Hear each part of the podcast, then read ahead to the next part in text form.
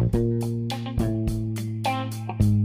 Bonjour les runners, bonjour les sportifs, bonjour au petit monde de la course à pied, c'est Seb et c'est avec un grand plaisir que je vous retrouve en ce milieu du mois de juillet pour un nouvel épisode du podcast À côté de mes pompes, numéro 175. Alors pour certains, je vois passer des petites choses hein, sur les réseaux, c'est déjà les vacances, en Italie pour certains, la Méditerranée pour d'autres, certains s'apprêtent à faire leur bagage.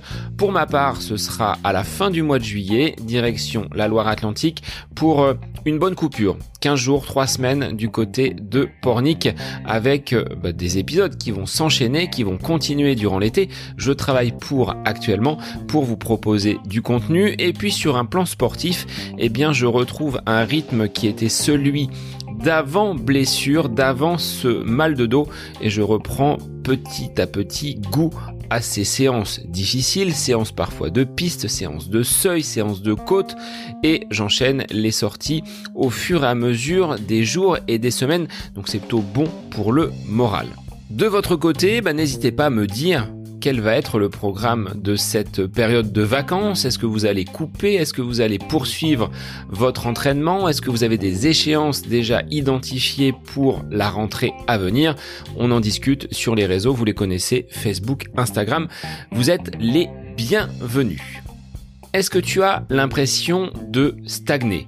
Tu n'arrives pas à atteindre tes objectifs sportifs, ou bien professionnels, ou encore personnels? Et pourtant, tu sembles être bien préparé, techniquement et physiquement, mais en course, en compétition, rien ne se passe comme prévu, tout s'effondre. Dans cet épisode, j'accueille sur le podcast Pierre David, fondateur de l'Académie de la haute performance. C'est un organisme qui accompagne les sportifs et les professionnels à se libérer de leur blocage. On est dans le domaine de la préparation mentale. Sportif de haut niveau, Pierre a pratiqué la boxe. En cinq finales, il n'a remporté qu'une seule fois le titre national. Clairement identifié, sa faiblesse venait de son mental. Il s'est donc formé aux quatre coins du monde avant de vous proposer cette méthode dite de dépolarisation qu'il détaille dans notre échange. Ainsi, vous pourrez éliminer votre peur de l'échec, libérer votre plein potentiel, renforcer votre confiance et au final atteindre vos rêves. Alors merci à toi Pierre d'avoir accepté l'invitation du podcast pour présenter ta méthode. Il est temps pour moi de vous laisser en compagnie de Pierre David surmonter vos blocages grâce à la dépolarisation. C'est le nouvel épisode du podcast À côté de mes pompes. Bonne écoute à vous. Bonjour Pierre, merci d'être l'invité du podcast À côté de mes pompes. Aujourd'hui, on va travailler l'aspect mental puisque tu es à la tête d'une académie, l'académie de la haute performance, qui traite justement de cette problématique au niveau du mental. Je te laisse te présenter et je te souhaite la bienvenue. Salut Sébastien, bah, écoute, euh, merci déjà euh, de l'invitation dans, le podcast. Euh, donc euh, moi, bah, Pierre, le prénom, David le nom, donc euh, fondateur de l'Académie de performance, ancien sportif de haut niveau. Et voilà, aujourd'hui, on accompagne en grande majorité des sportifs à dépasser leur blocage pour pouvoir performer.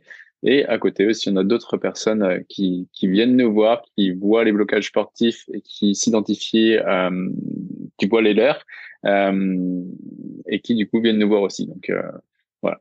Alors, qu'est-ce que tu faisais dans la vie avant de monter cette académie de la haute performance? Est-ce que c'est ton cœur de métier ou est-ce que tu as réalisé euh, d'autres choses avant euh, de créer donc cette, euh, cette entreprise et cette structure? Ouais, alors du coup, moi en effet, donc ancien sportif de haut niveau. Donc j'ai quatre finales de championnat de France de savate boxe française à mon actif et j'en ai gagné une seule, non pas grâce, mais à cause de mon mental. Moi, à chaque fois que à chaque fois que j'arrivais en finale, eh bien, euh, jusqu'au final, je savais que je serais en équipe de France, mais dès que j'arrivais en finale, bah, je passais à côté, tout simplement. Alors, j'avais testé sophrologie, hypnose, méditation euh, et tout ça, et ça n'avait, même si ça m'avait aidé, ça n'avait pas résolu le blocage euh, de base. Euh, et donc, j'ai continué de me former tout simplement. Alors, à côté, euh, autrement, avant de monter l'Académie de performance, du coup, il y, il y a eu ce parcours il y a eu ce parcours scolaire, donc euh, ancien décrocheur scolaire entre guillemets.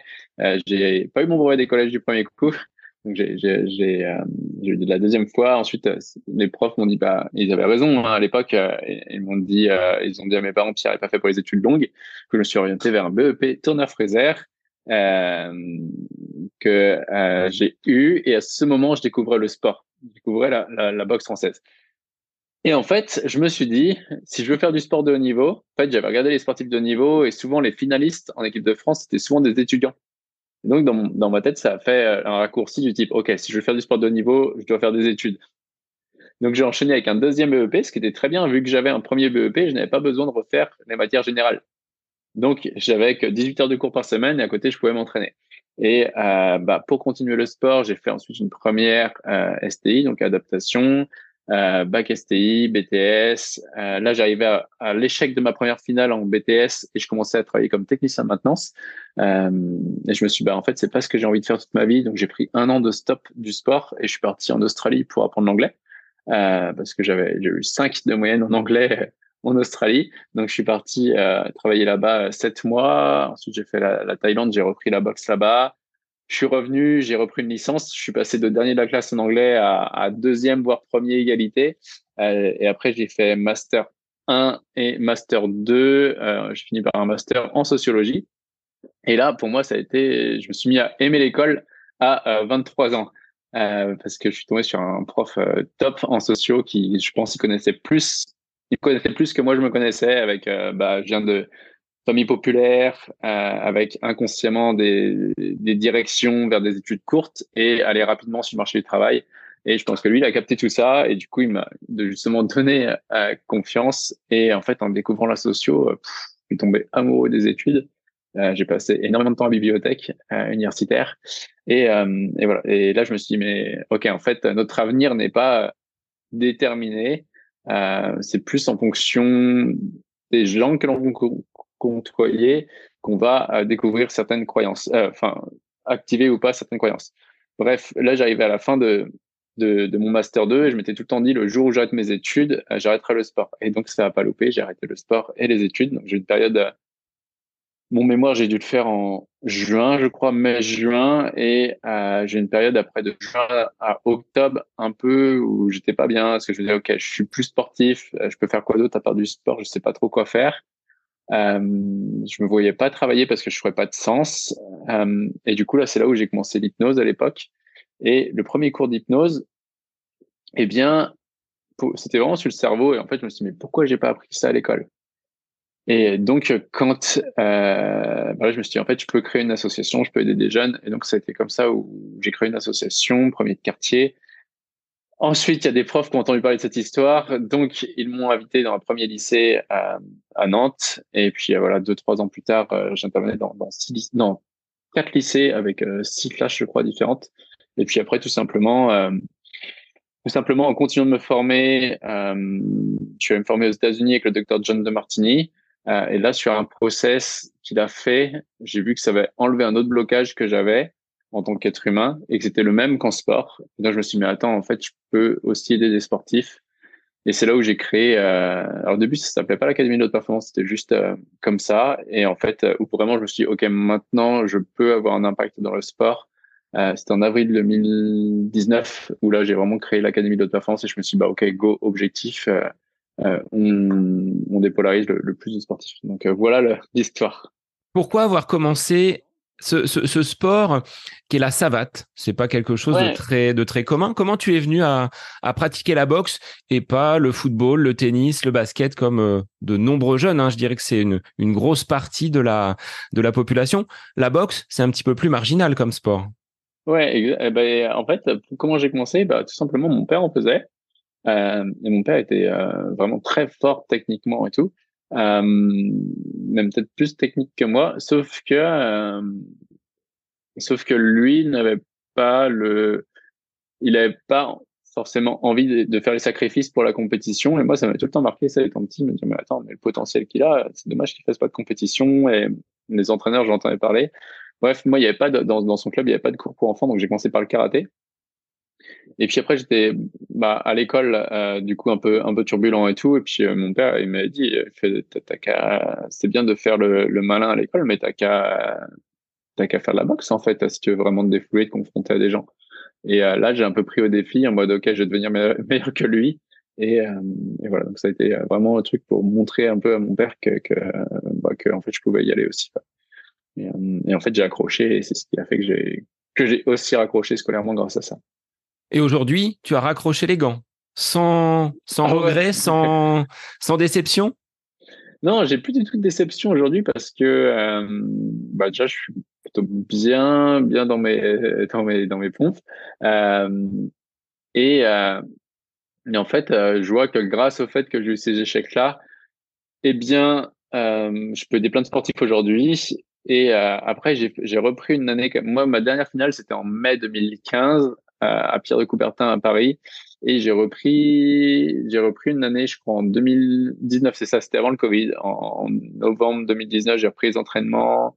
J'ai refait un combat en février 2020 euh, que j'ai perdu parce que physiquement mes jambes n'avaient pas retrouvé leur niveau. Je m'étais préparé moi plus pour fin février, c'était tout début. Euh, mais par contre, j'ai pris énormément de plaisir. J'ai pris énormément de plaisir et c'était la première fois de ma vie que je prenais autant de plaisir en compétition. Et euh, c'est là où je me suis dit, ok, c'est bon, j'ai dépassé, euh, euh j'ai dépassé mon blocage, quoi. Donc, euh, donc ouais, non, pas de regret. Tu dis accompagner donc des sportifs professionnels, également donc des sportifs amateurs sur sur le plan mental pourquoi ils viennent te chercher et quelles sont les, raisons d'un hmm. besoin en préparation mentale aujourd'hui Ça se démocratise ou tu trouves que c'est encore quelque chose de très confidentiel que l'on n'ose pas mettre en avant? On voit souvent hmm. les performances liées à l'activité physique, mais le côté mental euh, est rarement mis en avant. On en parle un petit peu plus, mais de ton regard de, de professionnel, qu'est-ce que tu qu'est-ce que tu constates? Moi, ce que je constate, c'est que, euh, alors peut-être que ça se démocratise parce que de plus en plus de sportifs en parlent. En revanche, ce que je peux remarquer, peut-être encore plus chez les hommes que chez les femmes, euh, on a l'aspect, enfin moi, c'est déjà ce que j'avais fait à l'époque quand j'avais fait mes premières séances de prep mentale en 2010, je crois. Euh, 2010, non 2011 parce que euh, je montais en national euh, eh bien, je l'avais dit à personne. Et je crois que la première fois que je l'ai dit, c'était sur un webinaire en, en 2018. Euh, donc, j'avais dit à personne parce que je me disais, euh, je me disais, euh, c'est faible d'aller voir un, un, un, préparateur mental. Si je vois un préparateur mental, c'est que je suis faible mentalement. Et pour moi, c'est vraiment un frein que beaucoup de sportifs euh, ont de, de se dire, mais si je voir quelqu'un, c'est c'est faible en fait. Je pense que ça, c'est un gros frein. Et, euh, alors que finalement, quand on prend de la hauteur, du recul, on peut voir que ça, c'est des croyances qu'on a eues depuis tout petit, qui nous ont conditionnés et qui nous empêchent euh, d'exploiter pleinement notre potentiel. Donc aujourd'hui, nous, les sportifs qui viennent nous voir, euh, donc déjà depuis 2000, 19, on a accompagné plus de 600. Euh, aujourd'hui, c'est juste incroyable le nombre de, sportifs qu'on accompagne euh, par mois. On a accompagné plus de 600 sportifs. On est aujourd'hui international. Euh, on voit qu'en Espagne, bah, ça, ça prend très bien aussi. en fait, je pense que beaucoup de sportifs qui viennent nous voir, c'est qu'à la base se reconnaissent dans mon parcours en mode j'ai tout pour réussir et pourtant le jour des compétitions, bah, ça bloque. Et je suis très bon à l'entraînement, mais en compétition, bah, j'arrive pas à donner 100% de mon potentiel. Et à chaque fois, on se base sur le faire, genre, tiens, j'aimerais plus m'entraîner. Donc, c'est ce qu'on voit hein, chez des sportifs comme de haut niveau, euh, euh, des gens qui s'entraînent énormément, ils sont limite du burn-out sportif. Euh, ils s'entraînent beaucoup, mais là, ils sont dans le faire, alors qu'on oublie qu'on est des êtres humains. Et être, faire, avoir, on n'est pas des, des fers humains ou des avoirs humains, mais des êtres humains. Et que euh, si l'état d'être n'est pas totalement débloqué au niveau énergétique, bah, l'état d'être, c'est notre euh, énergie. L'énergie emmène le corps, emmène la matière. Et euh, du coup, bah, en fonction de, de ce que l'on va faire, on aura les résultats. Donc, c'est parce que j'ai l'état d'être, donc que je vais faire les, bonnes actions et que je vais augmenter les probabilités euh, ou pas euh, d'obtenir le résultat que je désire. Et, du coup, c'est ce qu'on essaye de faire comprendre aux athlètes quand ils comprennent ça et qu'ils viennent nous voir. En fait, eh ben, on a des sportifs qui s'entraînent moins et qui performent plus. Quelles sont les disciplines qui ressortent des, des personnes que, que vous accompagnez Il y a des profils ou sport individuel ou plutôt des, des sports collectifs quand même? Alors, nous, on a tous les sports. Euh, en tout cas, en revanche, c'est vraiment des individus qui viennent nous voir, euh, parce que souvent dans les sports collectifs, euh, souvent ils ont leurs préparateurs mentaux. Euh, des fois, en équipe de France, par exemple, euh, ils ont leurs préparateurs mentaux. Donc, mais plutôt sur des méthodes plutôt classiques. Et du coup, ils viennent nous voir parce qu'ils voient que ça suffit pas. Donc, on a du sport collectif, euh, rugby, foot, basket. hand. on a après sport individuel, équitation, golf. Enfin, on a à peu près tous les sports, karaté, athlétisme justement pour ceux qui, qui courent, on a Johan, bah, Johan Koval, j'aime bien le montrer parce que c'est un exemple type euh, des, des, méthodes de prep mentale qui euh, n'avaient pas fonctionné. Et lui, on travaillait ensemble juste euh, quelques semaines et derrière, il, il s'est vraiment, bah, il s'est vraiment senti mieux et, et ses résultats ont suivi. Donc, on a, on a tous les sports en fait. Et on a même, et, pour le coup, on a, au-delà d'avoir tous les sports, on a même des métiers. On a des entrepreneurs qui viennent nous voir, on a des musiciens qui viennent nous voir, on a des étudiants, euh, des étudiants qui viennent nous voir. Euh, on a eu des politiciens aussi, euh, pilote d'avion de chasse, euh, mes tout premiers clients pilote d'avion de chasse. Donc, euh, c'est vraiment, euh, on a tous les specs. Et cet accompagnement mental, Pierre, comment tu comment tu l'organises? Ça se fait exclusivement à distance? Tu as la capacité de te déplacer, d'avoir des, des, entretiens vraiment individuels et personnalisés? Quand on frappe à la porte de l'académie de la haute performance, comment on est pris en charge derrière? Ouais, alors en fait aujourd'hui, nous on est euh, 98% sur le sur le web, euh, donc les gens nous connaissent euh, vraiment euh, euh, par le, le web d'abord, soit les vidéos YouTube, soit les bouquins, soit LinkedIn, les podcasts, enfin les vidéos YouTube qu'on met en podcast. On a les articles de blog, on fait énormément d'articles de blog et je dois en passer. Euh, bref, du coup, aujourd'hui, on, les gens nous connaissent souvent sur le, le. Euh, à chaque fois, on offre un rendez-vous qui est offert, qui dure environ 30-45 minutes, euh, où là, nous, on a, en fait, moi, je demande aux, gens qui font les appels de poser des questions, euh, certaines questions qui font que on va savoir si oui ou non, on, les gens qui viennent nous voir, les performeurs qui viennent nous voir, on peut leur enlever le blocage parce que euh, voilà, y a, pour des gens, certaines méthodes vont fonctionner. Euh, pour d'autres, comme pour nous, en fait, c'est des gens qui ont, souvent essayé euh, sophrologie, méditation, etc. Ça les a aidés, mais ça n'a pas enlevé le blocage de fond. Euh, là, on sait si on peut les aider, et en fonction de ça, ensuite, ils sont pris en charge par euh, un coach de l'académie. Donc les, les, accompagnements sont en individuel. Euh, on fait tout à distance aujourd'hui euh, parce que c'est plus pratique, on gagne du temps. Et ce qui est bien avec la méthode de dépolarisation, c'est que euh, on n'a pas besoin d'être euh, à côté, donc ça c'est top. Euh, des fois, on a des dans les JO, il y avait des sportifs qui étaient à Tokyo, bah c'était cool de, de prendre l'appel avec eux. et ensuite, on rentre vraiment dans le programme identité gagnante. Programme identité gagnante, il se passe en deux mois et demi. il est en deux mois et demi, trois mois où là, il y a des vidéos qui se déclenchent toutes les semaines. il y a les coachings euh, individuel en parallèle avec un coach de l'équipe où l'on va faire les sessions de dépolarisation. La première séance, ça va durer souvent deux heures. La deuxième séance, 1h30. Après, on est sur euh, quatre autres séances de une heure réparties sur euh, les deux mois et demi. Ce qui font que les gens, au bout de déjà, au bout d'un mois et demi, ils voient qu'il y a une grosse différence. Et au, bout de deux mois et demi, ils sentent que, bah ouais, en fait, c'est bon, le blocage, il est, il est loin derrière. À côté, nous, on met, on met des, des accompagnements qui sont une option qui sont offerts aussi euh, dans le dans le pack où les gens peuvent venir pendant six mois à des coachings de groupe où là du coup on peut voir euh, on, a une quinzaine à chaque fois avec d'autres performeurs aussi de tous les sports donc c'est sympa d'échanger avec des gens qui ont eu les mêmes blocages et après il y a un séminaire qui est offert euh, offert tous les ans pour les, les, gens qui veulent là, on est en présentiel voilà ça c'est vraiment la formation notre formation principale on parle de blocage justement ouais. est-ce que tu serais en mesure déjà de définir ce qu'est un blocage et de l'illustrer avec peut-être quelques exemples bien choisis pour que les, les auditeurs puissent se rendre compte de, de ce qu'est un, un, blocage? On parle souvent de facteurs limitants. Est-ce que c'est la même chose? ouais. On peut dire que c'est la même chose. Pour moi, un blocage, c'est une interférence entre ce que j'ai envie consciemment et ce que mon subconscient veut. Donc, pour vraiment faire de manière très schématique, on va avoir le, conscient qui va être notre mental et le subconscient, ça va être notre corps. Si on revient à, euh, à moi en finale, à l'époque, c'est euh, j'ai envie au fond de moi d'être champion de France, mais mon corps il s'engage pas dans l'action au bon moment, et du coup il bloque.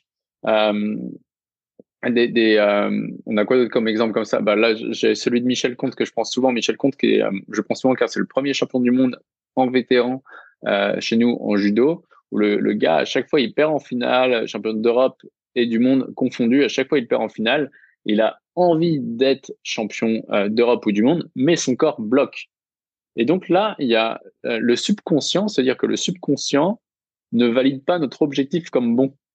C'est-à-dire qu'il y a des charges qui sont associées à ça qui euh, qui ne valident pas comme bon. Et donc, bah, il se bloque. Et donc, on ne pourra pas obtenir le résultat. Et donc, avec Michel, juste en, euh, avec la, première séance de dépolarisation là, de, de deux heures, plus après, en rentrant dans le programme, bah, il s'est senti libéré. Et à la fin, en fait, pour lui, c'était normal de dire, bah, je vais être champion du monde. Donc, les tips pour reconnaître les blocages, c'est se dire, j'ai mon réel objectif, mais le réel que j'ai profondément envie, hein, pas celui qui est euh, de la fausse humilité, c'est celui que j'ai profondément envie, c'est est-ce que je suis capable de le dire là haute voix? Genre, si j'ai envie d'être champion départemental, d'Europe, du monde, peu importe, est-ce que je suis capable de dire je vais être champion du monde? Si je suis pas capable de le dire à haute voix de manière fluide et que ça, que le corps, il n'y a pas de résistance, c'est que là, il y a une interférence. Euh. Et très souvent, euh, pour les sportifs que l'on accompagne, on va te dire que euh, on va demander c'est quoi le trait de caractère qui t'agace le plus? Et 80% du temps, c'est j'aime pas les gens arrogants et j'aime pas les gens égoïstes. Et donc ça veut dire quoi? Ça veut dire que que dans notre tête, par exemple, moi je prends l'exemple de, de Laura euh, qui est médaillée euh, d'argent aux Jeux Olympiques de Tokyo, qui à chaque fois elle, elle, elle, contre-performait, elle n'allait pas, elle pas sur le podium, tout simplement. Eh bien, pour elle, par exemple, quand je disais, OK, c'est quoi ton objectif au fond de toi? Et bah, elle disait, euh, au début, c'était euh, bah, faire les Jeux Olympiques. Et après, non, mais au fond de toi, ton rêve, c'est quoi? Bah ouais, c'est clair, c'est ramener une médaille. Bah pourquoi tu le dis pas? Bah c'est arrogant de dire ça, je suis qui pour dire ça? OK? Et donc là, c'est-à-dire que le corps n'a pas validé l'objectif comme bon. Et donc là, OK, qui est-ce qui t'agace autour de toi? Ah bah elle. OK, qu'est-ce que tu n'aimes pas chez elle? Ah bah je l'aperçois arrogante.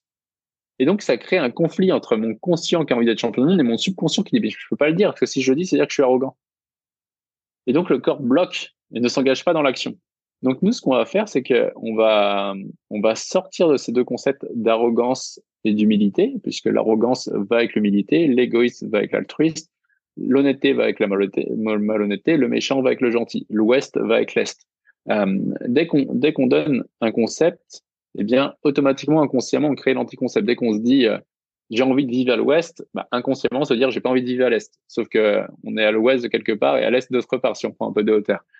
Euh, eh bien là, du coup, le but de cet accompagnement, c'est aider les gens à sortir de ces euh, dogmes euh, moraux qui peuvent nous limiter dans l'atteinte de nos objectifs. Bah, c'est vrai que c'est un petit peu le, le fait de notre société. On nous apprend à ne pas peut-être fanfaronner, à ne mm. pas crier sur mm. les toits euh, nos réussites. Ouais. Ce peut-être de, la fausse humilité, mais ah. il n'y a pas forcément ce, ce besoin d'arrogance derrière, même si ça peut être la cause de blocage. Exact, ouais, exactement ça. En fait, c'est juste euh, être soi-même et se dire j'ai un objectif. Et ça fait du mal à personne de le dire en fait à haute voix.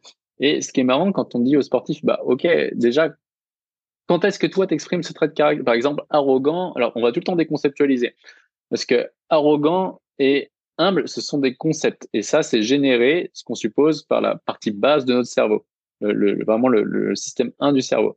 Et là, justement, on est sur des, on est en train de voir en ce moment pour avoir des, un docteur en neurosciences qu'on aimerait voir, c'est euh, les parties du cerveau qui s'activent en fonction des mots que l'on dit. Et pour nous, c'est vraiment la partie basse. C'est un concept, le cerveau limbique qui va dire c'est moi, c'est pas moi. Tout simple. C'est vraiment le cerveau euh, de l'existence. C'est moi, c'est pas moi. Et ça permet de, voir si, euh, si un concept nous appartient ou pas. Et donc, le concept est simplement une idée qu'on se fait. Mais le concept, il n'a de valeur de vrai que par rapport à notre regard dessus un instant T. Et donc, quand on dit, OK, identifie-moi quelqu'un d'arrogant, lui, OK, si on prend ses yeux, son corps à lui, on se téléporte et on prend ses yeux et son corps à lui. De notre point de vue, on le voit comme arrogant, mais de son point de vue à lui, qu'est-ce qu'il dit ou qu'est-ce qu'il fait de manière factuelle? Ah bah, Il dit qu'il va gagner. OK? Donc, factuellement, quand on le perçoit arrogant, lui, il dit qu'il va gagner. Mais après, bah, lui, il dit qu'il va gagner, mais est-ce qu'il y croit? Ah bah ouais, il y croit. OK, donc il dit ce qu'il pense en fait. Ah bah ouais, OK. Et du coup, les gens, là, déjà, ils, percutent en mode, je me suis créé une histoire que euh, je percevais arrogant, mais en fait, non, il est juste en train de dire ce qu'il pense. Et euh, vu qu'en France, en plus en France, c'est vrai qu'il y a des sportifs, des fois, aux États-Unis, ils n'ont pas ces blocages-là, ils viennent en France et ils les développent. Euh, parce qu'en France, quand on dit j'ai envie de, je sais pas, monter une entreprise et atteindre tel chiffre d'affaires, j'ai envie d'être champion du monde, j'ai envie de, je sais pas, même pour certains, euh, faire un, un, master 2, euh, ils disent ça dans leur famille, ils vont le, mais t'es qui pour dire ça Enfin, attends. Et du coup, vu que on va avoir peur du regard des autres, et ben on va réprimer cette partie-là. Et on va dire, ah ben non, euh, j'ai pas le droit. À cause du, enfin, à cause, on peut dire à cause du regard des autres, euh, on va pas s'autoriser à exprimer pleinement notre potentiel. Et euh, ce qui est dommage, ce qui est dommage, parce que ça fait de mal à personne.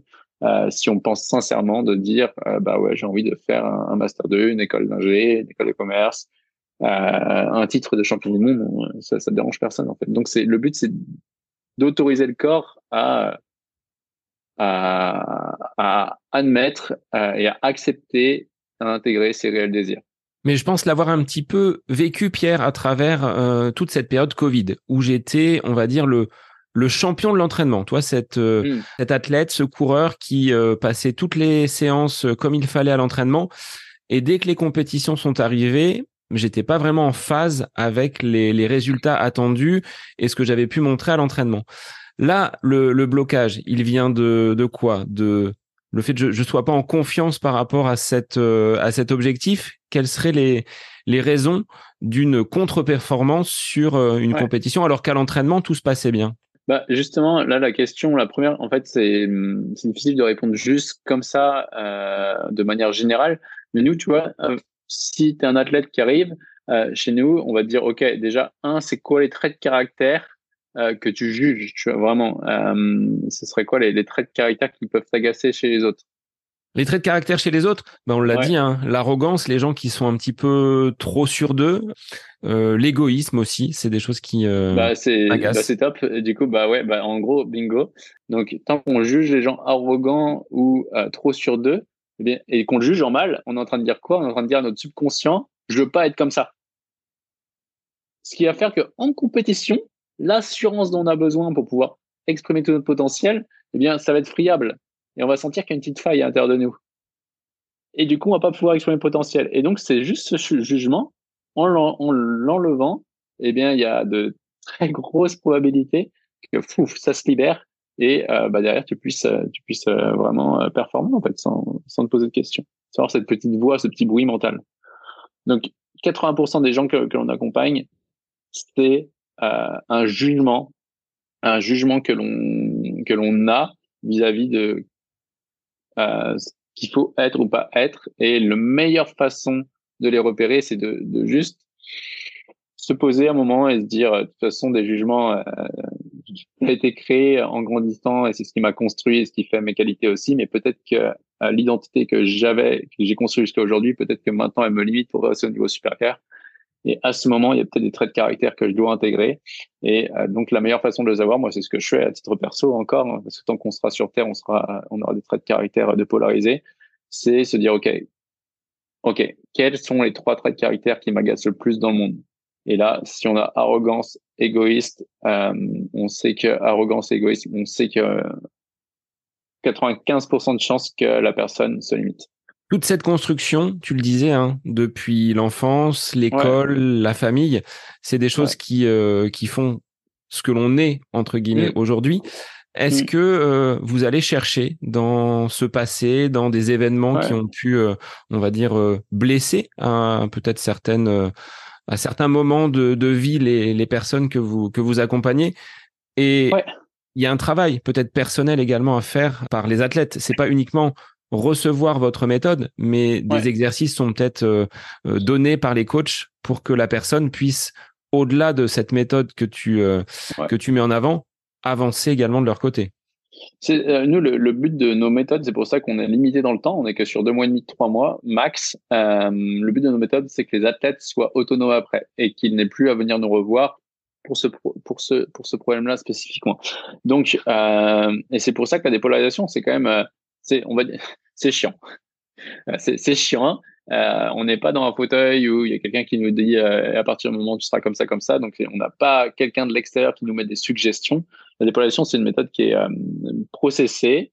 c'est un process qu'on suit étape par étape, qui fait que si on le suit bien, eh bien, on a ce qu'on appelle un collapse dans la dans, dans la tête, qui fait que waouh, oh putain, j'avais jamais vu les choses sous cet angle-là. Et notre corps se libère et on passe à l'action. Donc, c'est pour ça qu'on a les séances individuelles avec euh, c'est pour ça qu'on a les séances individuelles où là bah, la première séance elle va durer deux heures des fois deux heures trente elle est vraiment chiante et on lâche pas euh, on lâche pas la personne qu'on a en face de moi à lui poser les, ces questions là hein, les questions qu'on peut retrouver dans le bouquin on va les poser de manière vraiment directe, séquencée, jusqu'à temps que les gens ressentent l'effet. Et vu qu'ils ressentent l'effet une fois, et après la deuxième séance, une semaine après, une deuxième fois, et ensuite on éloigne de 10 jours, une troisième fois, après on éloigne de 15 jours, une quatrième fois, et bim, une cinquième fois, et ils voient que ça marche, ça marche, ça marche, bah après ils sont capables de refaire le process seul, vu que euh, dans les programmes de l'académie, après on file tous les programmes étape, euh, toutes les questions étape par étape pour être capable de refaire euh, cet exercice tout seul. Donc, donc voilà, le but c'est que les gens après s'autonomisent avec la méthode pour la refaire seul. On utilise hein, ce terme de, dépolarisation. C'est quelque chose que tu as déposé comme, euh, comme méthode. Est-ce que l'on peut la définir, la dépolarisation? Sur un plan euh, lexical, on est sur un changement de pôle, c'est-à-dire qu'on va euh, retirer une polarisation. Elle se passe sur euh, sur quel plan justement ce, cette polarisation? Là, on est dans, des termes techniques, mais je pense que c'est important pour que les auditeurs puissent euh, percevoir et bien comprendre cette euh, cette méthode. Ouais, et ben justement, c'est top parce que bah, nous, on est dans un monde polarisé. Donc déjà, un, on vit dans un monde qui est polarisé. Polarisé, ça veut dire quoi? Ça veut dire que on va dès qu'on est sur de la matière, on va dire il y a des trucs qu'on va voir en, en plus et en moins. Il y a du chaud, il y a du froid, douleur, plaisir, avantage, inconvénient jour, nuit, euh, gain, perte, bref, tout va par deux. Euh, et notamment arrogant, humble, etc., etc. Arrogant, humble, honnête, malhonnête, euh, gentil, méchant. Bref, donc, donc quand on est dans, dans notre monde sur Terre, on divise les choses à chaque fois. On crée des polarités. Et comme un aimant, eh bien le pôle plus, s'il y a le pôle plus qui est très fort quelque part, il y aura le pôle moins qui sera aussi très fort autre part. Ok, si, si la, la, pile, c'est la même chose. Il y a le pôle plus, il y a le pôle moins. Donc, c'est important de juste de, ok, première étape, je suis dans un monde qui est polarisé. Deuxième étape, deuxième étape, euh, il y a aussi, il y a des choses qui sont, euh, comment l'expliquer? Il y a, on a la partie être et la partie humaine. On n'est pas que des êtres, pas que des humains. Donc, la partie humaine est la partie qui est polarisée, la partie être est celle qui n'est pas polarisée. Quand je suis parti en, en, méditation, en vipassana. Donc, vipassana, c'est-à-dire sans lire, sans écrire, euh, sans parler pendant 20 jours. Euh, je suis parti en Thaïlande en, août 2017, euh, juillet 2017. Euh, je suis parti, je suis parti 20 jours là-bas pour répondre à cette question qui suis-je? Et au 14e jour, la, la réponse que j'ai eue, c'était, euh, bah, en fait, je suis tout. J'ai toutes les idées, les identités en moi. C'est-à-dire que là, je peux être souriant, je peux, je peux être triste, euh, je peux être colérique, je peux être fou, euh, je peux avoir de l'humour. J'ai toutes ces identités sont à l'intérieur de moi. Et en fonction de l'espace dans lequel je vis, je vais décider d'exprimer ou non une identité. Et donc, ça veut dire que étant petit, quand je me suis, euh, quand j'ai été éduqué et en fonction de comment j'ai vu le monde, je me suis dit tiens, il y a des traits de caractère que j'ai le droit d'exprimer et des traits de caractère que je me refuse d'exprimer. Autrement dit, j'ai vu euh, mon père, par exemple, qui était égoïste, eh bien, je vais dire, wow, mais moi, jamais je serai comme ça, et du coup, je vais être altruiste dans ma famille. Et donc, je vais réprimer la partie égoïste en moi. Et sauf que ça, c'est quand on est dans un espace, c'est quand on est dans un, c'est quand on est dans un espace et dans un temps. Mais sauf que si on prend de la hauteur, de l'altitude, on voit que la polarité n'est plus valable. C'est-à-dire que moi, par exemple, si on prend euh, si on prend euh, sur un père qui a été, qui s'est perçu, euh, un enfant qui a perçu son père, mettons, égoïste, et qui dit, bah moi, euh, maintenant, je suis, euh, je suis altruiste, altruiste dans ma famille, etc. Eh bien, si on lui dit, OK, et note tous les bénéfices pour toi que ton père était comme ça, alors on va pas dire égoïste, on va déconceptualiser, mais, mais pour schématiser. Et à un moment donné, au bout de, de 20, 30 minutes, la personne commence à avoir des larmes de gratitude et en disant, wow, mais mon père, finalement, grâce au fait qu'il était comme ça, c'est grâce à ça que je suis dans ma famille. Et en fait, même plus dire, ils peuvent même plus dire mon père était égoïste, ils voient que ça répond, ça répond faux en fait. Donc le corps voit l'autre point de vue du dé. Euh, souvent on a un dé avec plusieurs points de vue, donc le corps voit l'autre point de vue. Et là du coup on a dépolarisé puisqu'on est sorti du concept égoïste altruiste. Donc voilà, l'idée c'est sortir de ces concepts arrogants, humbles, égoïste altruiste, méchant gentil, pour justement vous montrer qu'on est juste des êtres humains avec tous les traits de caractère. Euh, voilà, on juste des êtres humains avec tous les traits de caractère. Toute cette euh, toute cette méthode, elle est le fruit de tes recherches, de ton expérimentation, et tu t'es formé également donc à l'extérieur. Combien de temps ça t'a pris pour euh, mettre en place cette cette méthode? Ouais, du coup, euh, comme tu dis, il y a eu le, mix entre euh, expérience, vécu et euh, formation. Et moi, je me suis énormément formé pour le coup. J'ai fait l'école centrale d'hypnose, qui est une des plus complètes en termes d'heures en France. j'ai fait l'Institut des neurosciences.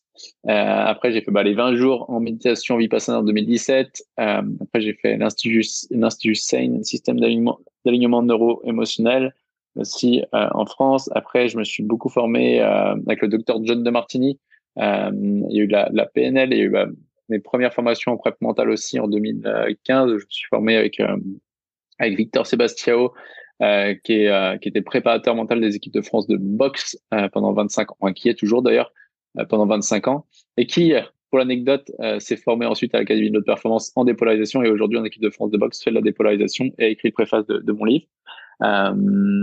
donc ça a été énormément de formation et, et derrière pour créer ce concept de dépolarisation qui est vraiment un mélange entre euh, mon vécu et la philosophie qui est tirée de, euh, du déclic que j'ai eu chez les moines, euh, de la PNL sur la pyramide de Robert Dills pour comprendre, un exercice qui est tiré de l'école centrale d'hypnose et après beaucoup de questionnements qui est tiré de chez du docteur John de Martini.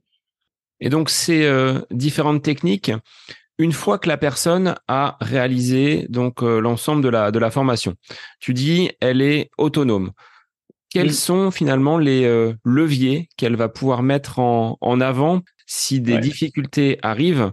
Qu'est-ce qu'elle peut utiliser concrètement? Est-ce que tu aurais des, des exemples pour les euh, pour les coureurs qui nous écoutent ou les sportifs qui viendraient à tomber sur le podcast et qui ne sont pas forcément des coureurs? Parce que ça s'adresse à à toute personne qu'est-ce qu'on peut leur donner comme, euh, comme astuce vraiment concrète euh, sur cette euh, dépolarisation? Ouais, alors, alors je vais donner une astuce. mais déjà, j'ai commencé par la dépolarisation parce que la dépolarisation, c'est vrai qu'il n'y a pas vraiment d'astuce concrète avec la dépolarisation puisqu'on n'a pas le choix que de se mettre papier, crayon et de noter, noter, noter. donc ça, c'est c'est peut-être une première astuce de d'analyser, de noter. Ça peut se faire peut-être après euh, après les séances, avant les séances. Enfin, comment tu euh, verrais justement l'utilisation de ces de ces notes et de l'écrit dans notre euh, pratique du sport. Ouais, juste, bah, ouais, c'est top. Ça, quand tu m'as posé la question, moi, j'étais en mode dans l'action, et ça, c'est le truc que j'ai donné après dans l'action où là, il n'y a, pas besoin de dépolarisation. Pour la dépolarisation, le, top, c'est quand on voit qu'en compétition ça performe pas, bah tout simplement se poser papier crayon et tout comme tout à l'heure se dire ok c'est quoi les traits de caractère que que je juge à l'extérieur? Et finalement tiens je juge quelqu'un d'arrogant. Est-ce que si moi je me je m'autorisais à être plus sûr de moi, euh, est-ce que ça m'aiderait? Ah bah oui, paf. Ah ok bah là tant que je condamne le trait de caractère je peux pas l'approprier. C'est première étape. Après, avec les, il y a la peur de l'échec. C'est la peur de l'échec, ça c'est très simple. Euh, dans le livre Préparation mentale gagnante, je, je détaille avec les, les, exemples des athlètes euh, qu'on a accompagnés aux Jeux Olympiques, où euh, quand on a la peur d'échouer, c'est aller voir, ok, j'ai peur de quoi concrètement, et aller au pire du pire du pire, joupe ma compétition. Quand tu loupes, tu, tu ta compétition, ça ressemblera à quoi concrètement? Va voir au fond. Ce serait quoi concrètement? Et là, va voir tous les bénéfices pour toi si t'échoues et les inconvénients si tu réussis sous la forme où tu veux, jusqu'à temps que tu plus peur de l'échec. Et ensuite, pour quand on est en compétition, euh, le conseil nous qu'on donne à tous les athlètes, c'est la première vidéo de notre programme, c'est se centrer sur qui t'es en train de devenir. Qui t'es en train de devenir.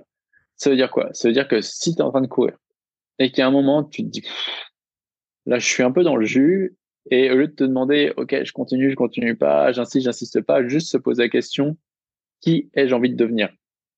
Et Ok, j'ai envie de devenir quelqu'un qui est un guerrier. Ok, le guerrier, il ferait quoi?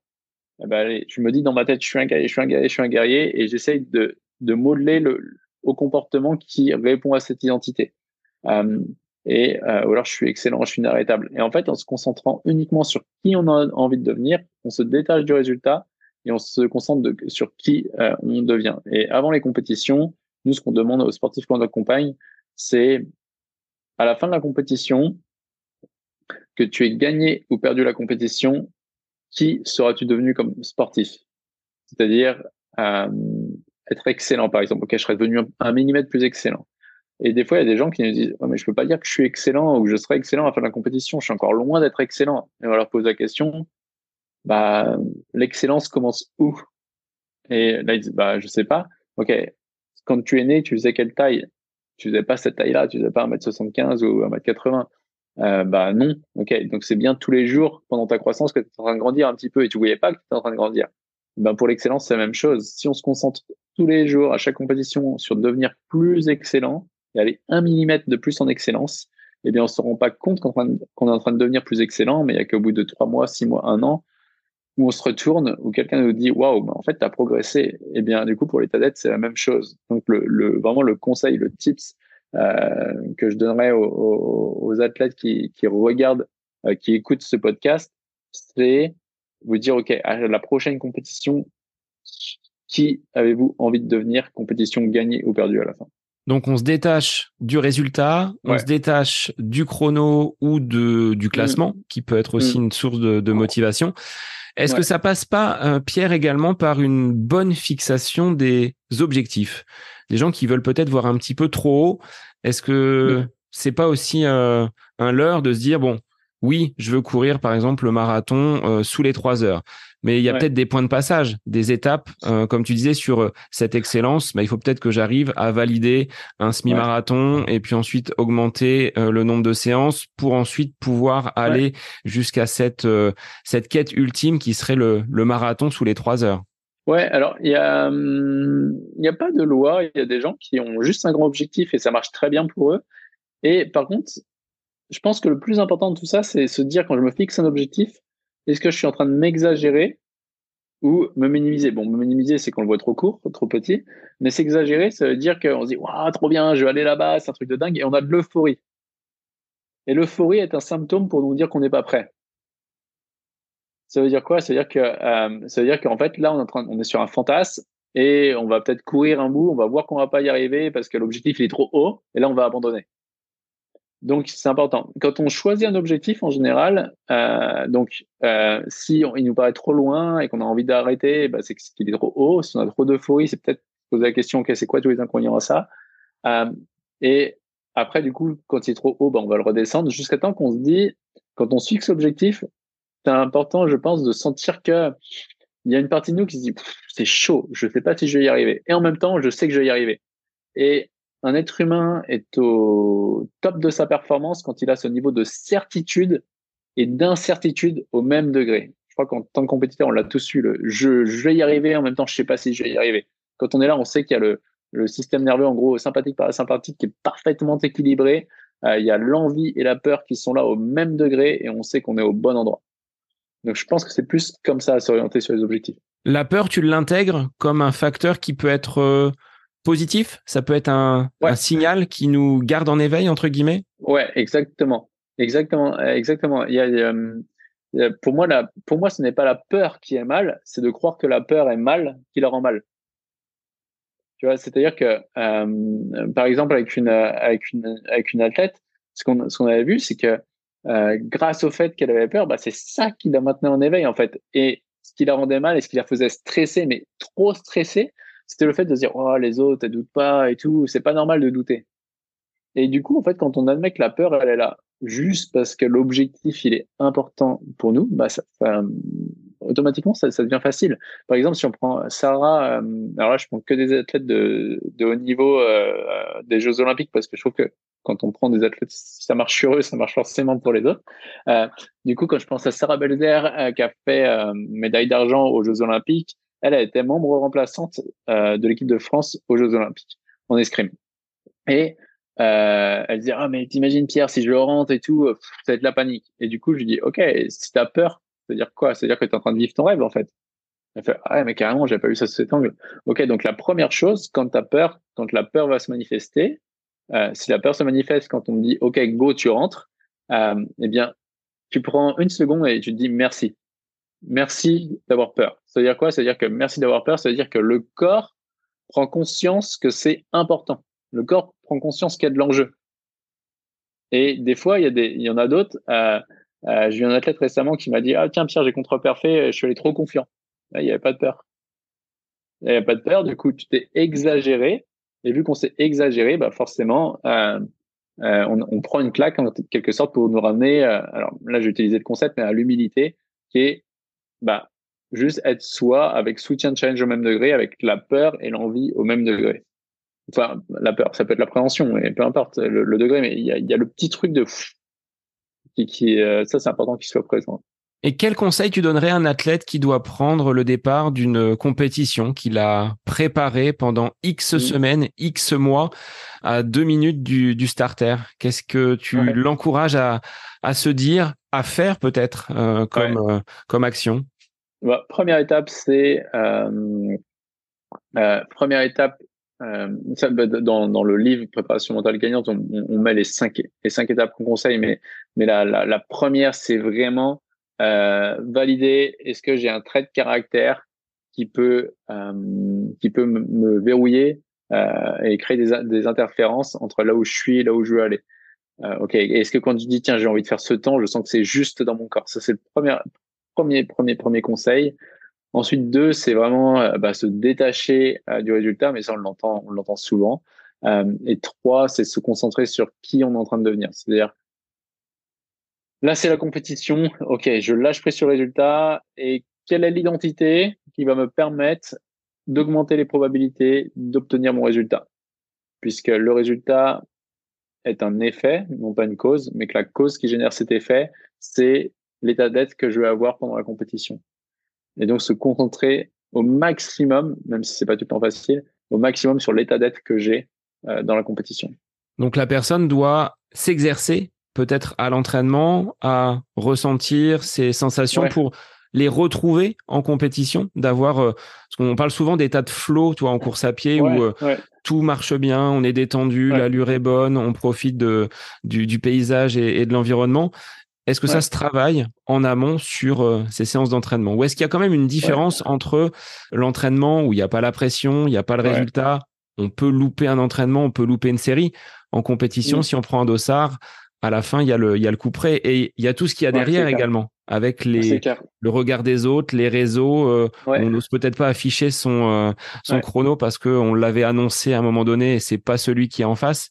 Comment on peut euh, procéder? Est-ce que il y a justement cet entraînement et cette répétition en amont?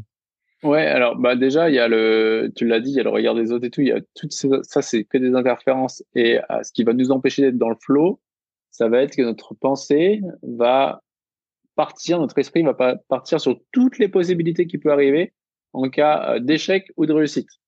Donc, c'est-à-dire que là, on n'est pas dans le moment présent. Euh, et je me rappelle une petite anecdote quand j'étais chez les moines en méditation, les, trois derniers jours que j'ai fait, c'était s'endormir et s'en allonger. Euh, voilà, le moine m'a dit ça parce que je restais 20 jours. Il m'a dit, tu vois, c'est facile à faire.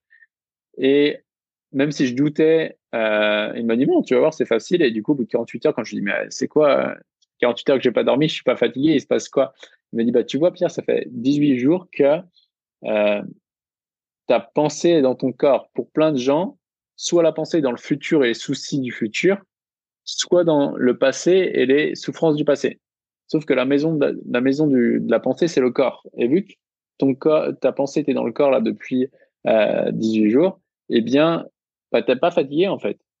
Et donc, juste de comprendre ça, de dire, OK, soit ma pensée, elle va sur toutes les probabilités qui puissent arriver en cas de défaite ou de, victoire, eh bien, ça m'empêche d'être vraiment dans, le moment présent et donc dans le flow. Et donc, c'est arriver à, bah, dans notre langage à nous, c'est de dépolariser tout, euh, tout ce qui peut arriver pour être vraiment tranquille et en paix avec ça, pour être simplement là, présent. Et ensuite, euh, ensuite, l'autre étape, euh, attends, la question c'était, j'ai perdu le fil de la question, c'était, est-ce qu'on qu'on entraîne finalement le, le corps et est-ce qu'en en amont on a besoin de, de travailler pour euh, performer, on va dire, et être euh, dans un confort optimum en compétition? Ouais, du coup, donc après avoir tout dépolarisé, là, nous, ce qu'on conseille de faire, c'est euh, bah, tout simplement les, des choses qu'on retrouve ailleurs, hein, c'est des incantations et donc c'est se dire vraiment à haute voix, voilà, je suis excellent, je suis excellent, et des visualisations les visualisations plutôt sur l'état d'être. C'est-à-dire qu'on va faire les visualisations et on va vraiment s'amuser à, ça, ça vient du docteur Joe Dispenza avec qui je suis allé en, en 2022. Euh, le docteur Joe Dispenza qui est spécialisé sur la méditation euh, à Londres, euh, où lui, ça va plus être de la méditation, mais en mode on va apprendre au corps à ressentir les émotions euh, de l'état d'être. Euh, c'est quoi les émotions? Quand tu te sens que tu es excellent Qu'est-ce que tu ressens? Quand tu sens que tu es inarrêtable Qu'est-ce que tu ressens? Quand tu sens que tu libre, qu'est-ce que tu ressens? Et apprendre au corps à déjà ressentir, euh, à ressentir ses émotions avant que ce soit arrivé pour construire l'état d'être, justement, qui permettra euh, le résultat. Alors, c'est pas de la méthode Coué. Quand tu disais tout à l'heure, je suis excellent, je suis le meilleur. Moi, je me le suis déjà dit peut-être sur certaines séances. C'est pas pour autant que les jambes, tout de suite, elles vont répondre et elles vont euh, donner leur plein potentiel, comme si je n'avais absolument rien fait. Ça nécessite une mise, une mise en action et, euh, et un entraînement. Ouais. Ouais, c'est clair. Et alors, du coup, la méthode Coué, euh, bah, ce qui est top, mais là, c'est vraiment, on se dit les phrases, je suis, je suis comme ça, je suis comme ça. Mais s'il y a justement l'interférence entre euh, je suis euh, le meilleur. Alors déjà, c'est meilleur, c'est plus par rapport à qui, par rapport à quoi? Moi, je préfère le terme je suis excellent plus par rapport à nous. Euh, mais euh, si au fond de nous, on a une intervention de dire ouais, mais je peux pas dire que je suis excellent, c'est arrogant. Bah là, en fait, on va pas pouvoir intégrer l'affirmation. On vient en blocage, en fait. On vient en blocage parce que en fait, on se dit ça consciemment. On se dit je suis excellent, mais le subconscient il accepte pas. Et donc, bah du coup là, blocage. Donc là, faut, on, prend le processus de dépolarisation et on gratte quoi. Est-ce que cette méthode que tu mets en avant via l'Académie de la haute performance, cette dépolarisation, elle marche sur tout le monde Est-ce que vous êtes en mesure euh, d'accompagner toutes les personnes ou est-ce que certaines vont être réticentes sur euh, cette méthode? Est-ce que pour certains, ça ne, ça ne fonctionnera pas? Alors, euh, nous, ce qu'on va dire, c'est que c'est pas la méthode qui fonctionnera pas, c'est la personne. C'est pour ça qu'il y a l'entretien avant. Clairement, la dépolarisation, c'est chiant. Euh, enfin, la première séance, après, une fois qu'on a capté, euh, c'est bon. Mais la première séance, elle est chiante, elle est, elle est vraiment relou, elle est longue. C'est pas très vendeur ce que tu dis là. mais mais j'aime bien parce qu'au moins ça permet de trier entre les gens qui ont vraiment envie d'avancer et qui on sait qu'on aura des résultats et les gens qui disent bah non je préfère aller chercher une pilule euh, je vais aller voir je vais aller voir autre chose euh, non pour nous c'est c'est euh, ça marche sur vraiment c'est pour ça que j'ai fait sur le sport. Euh, je fais pas dans le grand public. Euh, euh je, je fais avec les sportifs parce que déjà euh, nous on adore accompagner les sportifs. C'est vraiment notre boîte pour les sportifs à la base. Ça, ça marche vraiment pour les gens qui ont un objectif qui ont envie de se dépasser et qui sentent qu'il y a juste un petit grain de sable qui vient enrayer la machine. Là on sait que sur ça on est très bon. Après si on vient pour des, des je sais pas, douleur, euh, bah, clairement, là, je, je, vois, je vois pas ce qu'on peut faire sur, sur la, enfin, c'est pas nos spécialités. Notre spécialité, c'est vraiment la performance et, enlever les objectifs. C'est là où, la dépolarisation, pour le coup, euh, on va augmenter les probabilités d'obtenir euh, des super résultats avec les gens. Donc, en théorie, ça pourrait fonctionner avec tout le monde. En pratique, si les gens sont pas engagés, n'ont pas un objectif en tête et, se ressentent pas qu'il y a un petit blocage, euh, bah non, on n'a pas une pilule, on n'a pas la baguette magique, tant mieux finalement. Et d'accompagner, Pierre, tous ces sportifs au mmh. quotidien, ça ne t'a jamais redonné envie de pratiquer? Tu as définitivement euh, mis le sport de côté ou tu pratiques quand même un petit peu euh, sur d'autres euh, d'autres aspects, même si les gants ont été raccrochés depuis quelques années? Alors, euh, définitivement, je ne sais pas ce que demain euh, sera fait. Ce sera peut-être un autre sport que, la boxe. Euh, par contre, je, m'entraîne encore pour le plaisir. Je vais courir, faire un peu de muscu et tout, mais c'est juste pour le plaisir. Et, pour être transparent, honnêtement, aujourd'hui, quand j'accompagne des sportifs, alors des sportifs de haut niveau pour le coup, moi, je me dis, j'ai bien fait d'arrêter parce que quand je vois euh, la vie euh, de quelqu'un qui est euh, champion de France euh, ou, ou médaillé olympique ou des choses comme ça, ça m'inspire pas du tout d'avoir de, de, repayer le prix de l'entraînement comme avant. Et aujourd'hui, c'est vrai que mon, aujourd'hui, mon énergie est beaucoup plus pensée sur écrire des livres, diriger l'académie de performance, diriger, euh, monter d'autres projets aussi en parallèle, notamment sur les choses de recherche qui m'intéressent vraiment. Et le sport de haut niveau aujourd'hui, euh, l'entraînement de haut niveau aujourd'hui me fatigue plus que ce qui me donne de l'énergie. Donc, euh, j'ai arrêté sur ce principe. Est-ce qu'à l'approche des Jeux Olympiques, tu as constaté une augmentation des sollicitations par des athlètes qui sont en, phase de préparation pour cette Olympiade parisienne? Ouais, ça, se réveille. On l'avait eu sur les, les JO de Tokyo. On l'avait eu euh, très fortement. Là, on est à un an. Je pense que ça commence. On a quelques athlètes euh, de haut niveau qui, qui, nous contactent. Mais je pense que la phase, elle va se faire euh, comme la dernière fois. Ça va commencer janvier, février. C'est là où, où, les gens se réveillaient. Il y a les jeux, je sens la pression, j'ai pas envie de me planter. Donc, voilà. Après sur les, sur les sportifs plus amateurs, qui est quand même aujourd'hui 90% de, de l'académie de performance, les, les sportifs amateurs vu le, le nombre d'athlètes qu'on passe par mois. là, c'est tout le temps. Il n'y a pas, pas forcément règle. Par rapport aux méthodes de préparation mentale que j'appellerais traditionnelles, mais qui sont euh, enseignées dans les universités par des mmh. DU, par des formations, mmh. Est-ce que tu as eu euh, des remarques, des critiques en disant mais c'est une méthode, euh, c'est un peu un, gourou qui nous euh, vend sa méthode. Est-ce que tu as des, des, choses à dire là-dessus et peut-être pour te défendre, hein, je ne sais pas si tu as eu des attaques. Ouais, bah, j'ai pas eu d'attaque en direct. J'ai eu des critiques, oui, oui, oui, des critiques, j'en ai eu. J'ai vu des choses passer, des, des, des textos, des emails qu'on m'a montrés.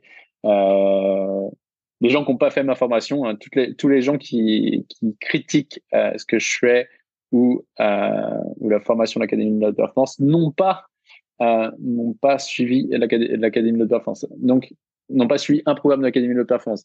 Donc ça, c'est vraiment important. Et après, quand on connaît justement la dépolarisation, la dépolarisation, ça va nous apprendre que bah, plus on polarise et on dit ce qu'on fait, et on dit vraiment ce qu'on pense, bah, plus ça va scinder les gens. Il y a des gens qu'on va attirer, il y en a d'autres qui vont nous critiquer. Donc, euh, et il y a une phrase du docteur John de Martini qui est, euh, j'ai plus en tête, mais à chaque fois que, en gros, à chaque fois que tu viens innover et dire quelque chose de nouveau, tu vas challenger le dogme actuel. Donc, euh, c'est normal qu'il y ait de la résistance pour euh, pour des gens qui font de la préparation mentale classique, qui ont des résultats, et qui, de leur point de vue, on ne peut pas aller plus loin. Par exemple, une des premières choses que j'ai appris avec mes premiers mentors en, hypnose, c'était, euh, d'ailleurs, eux aussi ont dit que, que je devenais un peu un gourou, mais bref, euh, on dit, euh, ils nous enseignaient de dire on peut pas promettre de résultats à quelqu'un. Nous, aujourd'hui, avec, euh, avec l'Académie de performance et les méthodes de dépolarisation qu'on a, on dit, bah, si, alors tu peux pas promettre ce qu'il va gagner, ça c'est sûr, parce que là, on est sur le résultat, vraiment final. Par contre, tu peux promettre qu'il va être libéré ça, moi, je l'ai fait plein de fois avec des athlètes en mode, mais oui, mais il y a Laura Tarantola, médaille olympique, dans mon livre, qui se forme aujourd'hui chez nous dépolarisation, euh, qui a fait de la sophrologie ou de la méditation pleine conscience, je sais plus, pendant des années. Dans mon bouquin, euh, elle écrit, je crois que c'est le deuxième ou le premier, je sais plus, témoignage. Elle écrit noir sur blanc. Euh, la première fois que j'ai rencontré Pierre, bah, je me suis dit, mais c'est qui lui? C'est un prep mental de plus. C'est qui pour dire, euh, mais oui, mais dans un mois et demi, c'est fini ton blocage, tu l'as plus. Euh, et perdu pour perdu à cinq mois des jeux, j'y vais. Et oui, en effet, euh, après la première séance, je me suis dit, oh là, c'est quoi ce truc? Mais bon, je continue. Et un mois et demi après, il y a son entourage qui la voit plus sûre d'elle, elle aussi. Et derrière, elle, performe. Donc, euh, euh, c'est normal qu'on soit critiqué quand on vient innover et proposer quelque chose de nouveau qui vient challenger le dogme et des gens qui sont assis là depuis des années, euh, parce qu'il y a de la résistance qui est tout à fait naturelle au changement. Euh, moi, les méthodes de prête mentale classiques énormément apporté à l'époque, mais n'ont pas résolu mon blocage. Et, euh, et c'est très bien parce que ça permet de voir un autre angle de vue. Euh, mais par contre, aujourd'hui, bah, j'ai rien à dire en fait. Juste euh, quand vous critiquez ma méthode et que vous dites que je suis un gourou, est-ce que vous avez expérimenté par vous-même? Est-ce que vous êtes venu chez nous? Faites la formation et euh, on en reparle tout simplement en fait. Euh, et quand je vois dans, dans le préface de mon livre Préparation mentale gagnante, c'est Victor Sébastien que j'ai cité tout à l'heure, préparateur mental des équipes de France de boxe, qui m'a eu quand j'étais en équipe de France de boxe, euh, quand j'étais membre d'équipe de France, il m'a eu en séance. Et aujourd'hui, il écrit noir sur blanc dans le bouquin. Moi, il m'a envoyé des textos. bah ouais, aujourd'hui, je fais de la dépolarisation. Aujourd'hui, je peux aller plus loin avec mes athlètes. Et ça, pour moi, c'est bah, la boucle est bouclée. On a, on a Mathieu qui a été prof 12 ans de psychologie à, à Paris Descartes, euh, qui est lui un maître d'armes, qui a fait la formation de l'Académie de la performance et il a dit aujourd'hui, j'accompagne plus les athlètes euh, de la même façon. Donc, donc euh, voilà, les gens peuvent dire que je suis un gourou. Bah, s'ils veulent, moi, tant qu'on a des résultats avec des sportifs, euh, qu'on a qu'on a cinq avis, qu'on a tous les avis cinq étoiles partout, bah, je m'en fous en fait. C'est pas grave, ça fait partie du jeu. Est-ce que tu imaginé, étant plus jeune, au début de ta formation en BEP euh, tourneur-fraiseur, atteindre ces, objectifs-là? Est-ce que tu te surprends toi-même? Euh, j'étais tourneur-fraiseur. Euh, je ne pouvais pas imaginer. Mon, père me disait Pierre, fais tourneur-fraiseur, tu seras bien, tu gagneras 1500 euros par mois, tu auras un CDI, ça sera bien, quoi. Tu vois, et, ça aurait été probablement bien aussi. En fait, je, ne dis pas que c'est moins bien de, faire parce qu'il y aurait sûrement moins de challenges à côté. Je serais critiqué aussi. Euh, mais par contre, ouais, non, non, je m'imaginais, je clairement pas que, que, que des années plus tard, j'en serais là, quoi. Et surtout aujourd'hui, là, je pense que un jeune comme moi qui me suis cru aussi débile à l'époque, aussi nul, euh, et, euh, parce que quand même ma première troisième, c'est 7 de moyenne euh, sur l'année. Tu aurais pris en troisième prépa pro. Hein, si euh, je t'avais eu comme, comme élève, tu aurais fait la deuxième en prépa pro et ça, aurait peut-être mieux marché. ouais, tu aurais pu, juste, ça aurait été cool. Euh, mais bon, tant mieux que ça soit passé comme ça en même temps. Et aujourd'hui, en fait, me, enfin, je sais que mes parents, ils hallucinent quand même. Quand euh, il y a deux semaines, à l'heure où on tourne ce, cet épisode, j'étais à Londres à me former encore avec le docteur John de Martini. Euh, l'année dernière, j'étais. Aujourd'hui, je me forme quasiment qu'avec les Américains, qu'en anglais, alors que j'étais j'étais j'étais nul en anglais. Donc, euh, ouais, non, non, j'imaginais pas que j'en sais Tes formations, justement, tu dis avec les, les Américains, les, les Britanniques, ils sont plus dans l'action, dans l'impact. Il faut, on va dire que ça marche beaucoup plus rapidement. Et eux, ils osent peut-être. Ce que dans nos sociétés, euh, on va dire, latines et européennes, on ose un peu moins. Ouais, en fait, euh, je pense que c'est ça que j'ai appris chez les Américains. Euh, alors, Dispenza et, De Martin, c'est quand même deux écoles différentes, mais on a Dispenza, tu arrives en séminaire, tu as 2500 personnes, c'est quand même un peu le show et tout, mais c'est en mode euh, go, quoi. C'est pourquoi ce serait impossible? Et on a plus après l'école de Martini où il y a pas plus de sagesse, c'est faux, mais euh, euh, où là c'est plus des petits groupes, on est 70 à chaque fois maximum. Euh, sur le séminaire avancé, on est plus 25. Euh, où là c'est en mode ah, pourquoi en fait ça marcherait pas? Et, et, genre beaucoup de certitude en mode go et, on y va et on transforme. Et il n'y a pas de, de, charge sociale de je suis qui pour prendre cette passe ça en fait. C'est j'ai quelque chose qui marche vas-y. Et je pense que je, ouais, c'est pas, je pense je suis sûr que si je m'étais pas formé euh, avec les Américains euh, aujourd'hui aujourd'hui j'aurais pas ce j'aurais pas cette envie cette niaque euh, euh, euh, bah ouais, j'ai quelque chose qui peut changer le monde euh, des sportifs, euh, la vie des sportifs, et rien ni personne peut m'arrêter en fait. Ça, c'est, je pense que j'irais plus, j'aurais jamais autant fait d'articles de blog, autant de vidéos YouTube.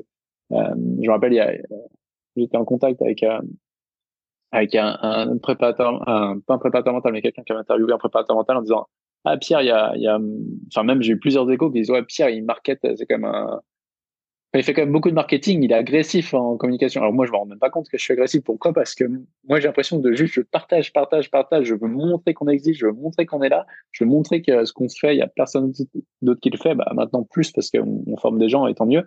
Euh, mais du coup, j'ai, grâce, je pense, aux formations que j'ai fait euh, avec les Américains, j'ai, j'ai, j'ai pas de filtre euh, sur euh, bah, ce qu'on fait, on va très vite, euh, on est ceux qui, qui sommes les plus rapidement dans la performance, etc.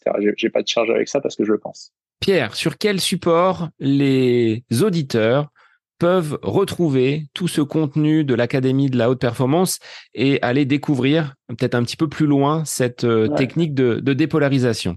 Bah, Je pense qu'aujourd'hui, euh, le premier support que je conseille, c'est quand même les vidéos YouTube parce qu'il y a alors avec mes vieilles vidéos qui n'étaient pas encore sur le sport, mais il y, a, plus de 500 vidéos YouTube qui sont disponibles. Il y a une dame qui est entrée dans le programme il y a deux semaines euh, et dans les commentaires quand elle s'est présentée, elle, a mis ça fait deux ans que je suis les vidéos YouTube. Donc je pense déjà que les vidéos YouTube, on peut vraiment vraiment découvrir, on peut voir si ça nous parle ou pas. Et euh, ouais, je pense que les vidéos YouTube, euh, il y en a au moins 200, 250 sur le sujet pur de prep mentale.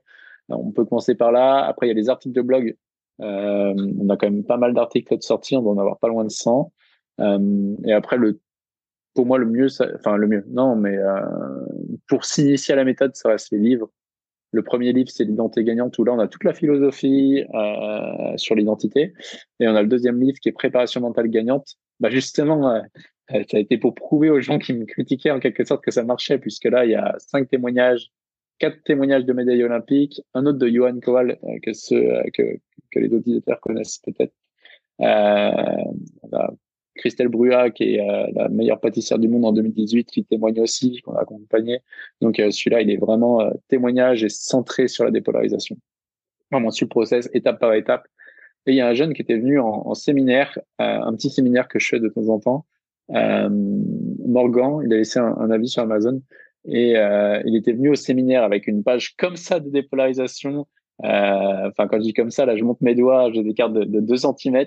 Euh, où bah, en fait il est juste venu, il a dit Pierre, je veux juste te dire merci parce que juste avec le livre, je me suis libéré. Et donc j'ai fait waouh, ok, bah donc quelqu'un qui qui qui a vraiment envie de travailler, qui est prêt à se challenger, après à mettre euh, des, je sais pas, genre deux heures par jour à dire, OK, je bosse et j'apprends la dépolarisation par le livre, je suis sûr que, enfin, je, suis sûr, je l'ai vu avec le, jeune, euh, on peut déjà avoir des résultats qui sont top. Alors Pierre, moi j'avais une dernière question pour euh, terminer notre, notre épisode tu vas devoir euh, réfléchir à un moment où tu es complètement à côté de tes pompes et où on ne parle pas sport, dépolarisation et activité euh, professionnelle ou sportive. Qu'est-ce que tu aimes faire en dehors de, de toute cette agitation et cette activité euh, professionnelle et liée ah. avec le, le, monde sportif? Ah, J'aime voyager. Voyager, voyager. Ouais, c'est ça. Et dernièrement, j'étais à côté de mes pompes, justement, au Galapagos, où là, c'était juste dingue, quoi, avec les otaries qui viennent nager avec nous. Et, non, c'était juste dingue. Donc, ouais, voyager. Eh bien, merci Pierre pour cet échange sur euh, la préparation mentale, ta méthode donc de dépolarisation. Pour les auditeurs qui souhaitent aller plus loin, bah, je les incite à aller sur euh, le site de l'Académie de la haute performance et de consulter éventuellement tes vidéos et tes livres. Merci à toi Pierre. Avec grand plaisir, Sébastien. Et pour les auditeurs, eh bien, je vous dis à la semaine prochaine pour un nouvel épisode du podcast À côté de mes pompes. Bonne semaine à vous